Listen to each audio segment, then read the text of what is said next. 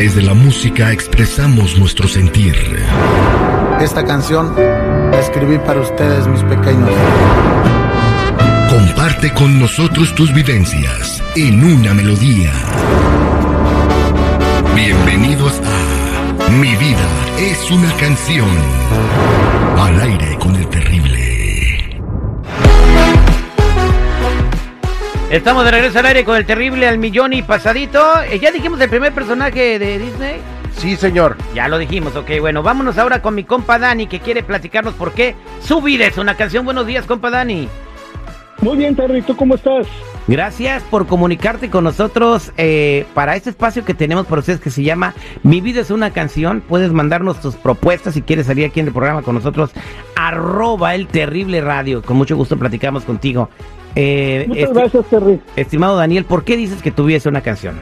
Pues mira, Terry, yo te voy a contar un poquito de mi historia. Lo que pasa que yo trabajo en la construcción, ¿verdad? Yo, yo trabajo en la construcción, yo trabajo muy duro. Eh, tú sabes que es muy pesado ese trabajo. Y yo realmente, yo quería una esposa bien bonita. Y sí, realmente sí me casé con una mujer muy bella, muy hermosa.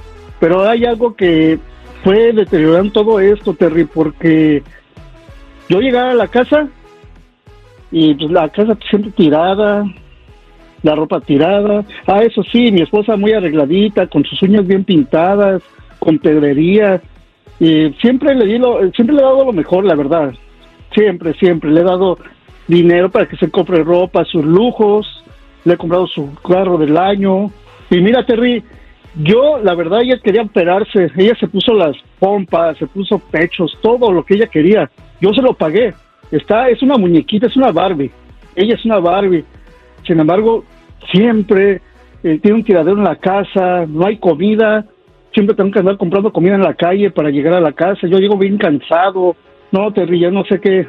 Es, es bien difícil eso, porque tú sabes que trabajas en la construcción, llegas cansado, estresado, las, los clientes, los trabajadores. No, Terry, eso es, eso es fatal. Oye, brother, brother, Es muy bonito. brother, pero a ver, una- si te quejas de todo eso, güey, ¿por qué no le pones una muchacha que le ayude? Unas por otras, hijo. O sea, digo, ¿cómo ves que una Barbie que se gastó no sé cuántos cientos de dólares en su arre va a estar toda ahí haciendo esas cosas? Contrátale a alguien. Pero es bien celosa, ella es bien celosa, no quiere que metan ahí ninguna mujer a la casa. Es bien celosa, aparte de bonita, celosa. ¿A poco te Pero gustaría llegar en a poco te gustaría en lugar de, de oler la Chanel que huela a tocino, güey? O a, o- o a Pues- sopa de fideo. Bueno, en estos tiempos sí, sí ya me gustaría mejor eso.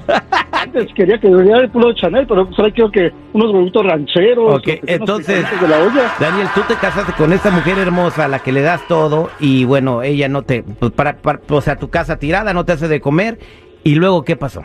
Y mira, Terry, ahí en la oficina yo necesitaba una secretaria. Entonces contraté una secretaria, la muchacha pues no es extravagante, no es bonita. Sin embargo, ella se, se, se dio cuenta que pues que yo nunca llevaba lonche. Ella poco a poquito me llevaba algo de comer, me llevaba un taco, me compartía de su comida. Entonces ella empezó a ser muy atenta conmigo. Pues la verdad, yo me empecé a interesar en esa persona porque eso no lo tenía en la casa. Entonces ella me lo empezó a dar pero ella sin ningún interés, ella lo hacía porque es una buena persona, pero a mí me empezó a gustar eso, Terry, y me empecé a enamorar de ella, y ella de mí, ¿Por qué, ¿Porque te llevaba lonche? porque me daba el lonche, porque se preocupaba, luego yo llegaba a la casa, le quería platicar a mi esposa de, de mi- de mis problemas, de lo que pasaba en mi trabajo o en la calle, y no le importaba, le valía, Oye, Dani, Dani, no a ver, interesaba. te gastaste miles de dólares en, en- en la figura de tu señora y no tienes para comprar un triste burrito en la lonchera, güey. Son pretextos, güey. No, mira, lo que pasa es que sí tengo para gastarlo, pero pues ella también quiere lujos, y pues trato de ahorrar para darle sus lujos a ella. Entonces tu secretaria te, te empezó a hacer de comer ella, te llevaba el lonche ella, aparte te resolvía tus problemas en la empresa y luego, ¿qué pasó, Dani? Mira, entonces ella pues, empezó a ser atenta conmigo en todo aspecto, como persona, también ya después como hombre, la verdad, ya se empezó a enamorar conmigo y me empezó ya este a llevar detallitos. Ella me empezó a enamorar también a mí, porque también a los hombres nos gusta que sean detallitos con nosotros, ¿verdad? Que nos lleven un- lo que sea, un chocolate, un chicle, lo que sea, pero también son de- somos detallistas. Ah, bueno. Entonces, ahorita sinceramente ya tenemos una relación, ya estoy saliendo bien con ella. Yo pienso que ya muy pronto la voy a decir a mi esposa que ya, ya no voy a estar con ella porque, pues no, no me atiende, no, no le importo. Oye, brother, No entonces, entonces ya te dejaste caer a tu secretaria. Pues no una vez, varias veces, la verdad. Y, y ha sido bien bonito. Y todo porque tu esposa no te pone burritos, güey. Ándale, pues.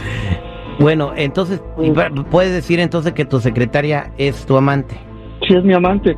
La verdad, Terry, que pues por eso muchas veces los hombres buscamos a- un amante porque pues no nos quieren, no nos atienden, no les importa nuestra situación, no les importa cómo estamos, nada más quieren atención para ellas, ¿verdad?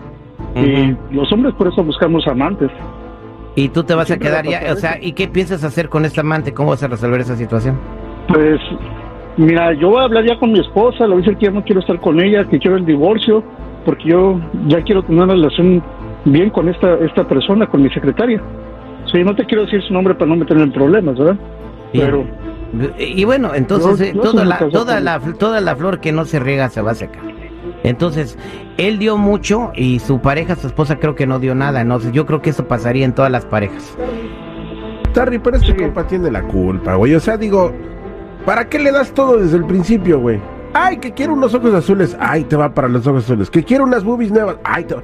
Güey, ¿por qué te andas quejando, güey? Ay, sí. Yo no me estoy quejando. No, el Dani, güey, el compa del teléfono. Bien, Dani. bien, mira, mira, lo que pasa que uno cuando no sabe lo que es el amor o con la vida, uno siempre piensa, oh, no, yo quiero una mujer bien bonita, bien buenota, ¿no? Y pero no sabemos que pues sus sentimientos a lo mejor no son no son bonitos, no son importantes para, Y te enamoraste. Y te enamoraste de la secretaria y vas a tener una relación con ella porque se preocupa por ti, sabe el trabajo. Son un equipo, ¿no? Sí, porque es bien bonito que alguien se preocupe cuando tienes algún problema y te ayude a solucionarlo. Perfecto. Eso es, eso es bonito. Entonces, yo sí, yo la verdad sí me voy a quedar con mi secretaria. Yo sí me voy a quedar con ella. Pues tu historia sí está interesante y yo creo que sí deja un campo para que la gente reflexione. ¿Y con cuál canción te identificas, mi Dani? Mi buen amante de Sergio Vega, el Chaca. Aquí te la dejamos. Es precisamente lo que te pasó, compadre. Ay, pobrecito. Cállate, déjame oír la canción.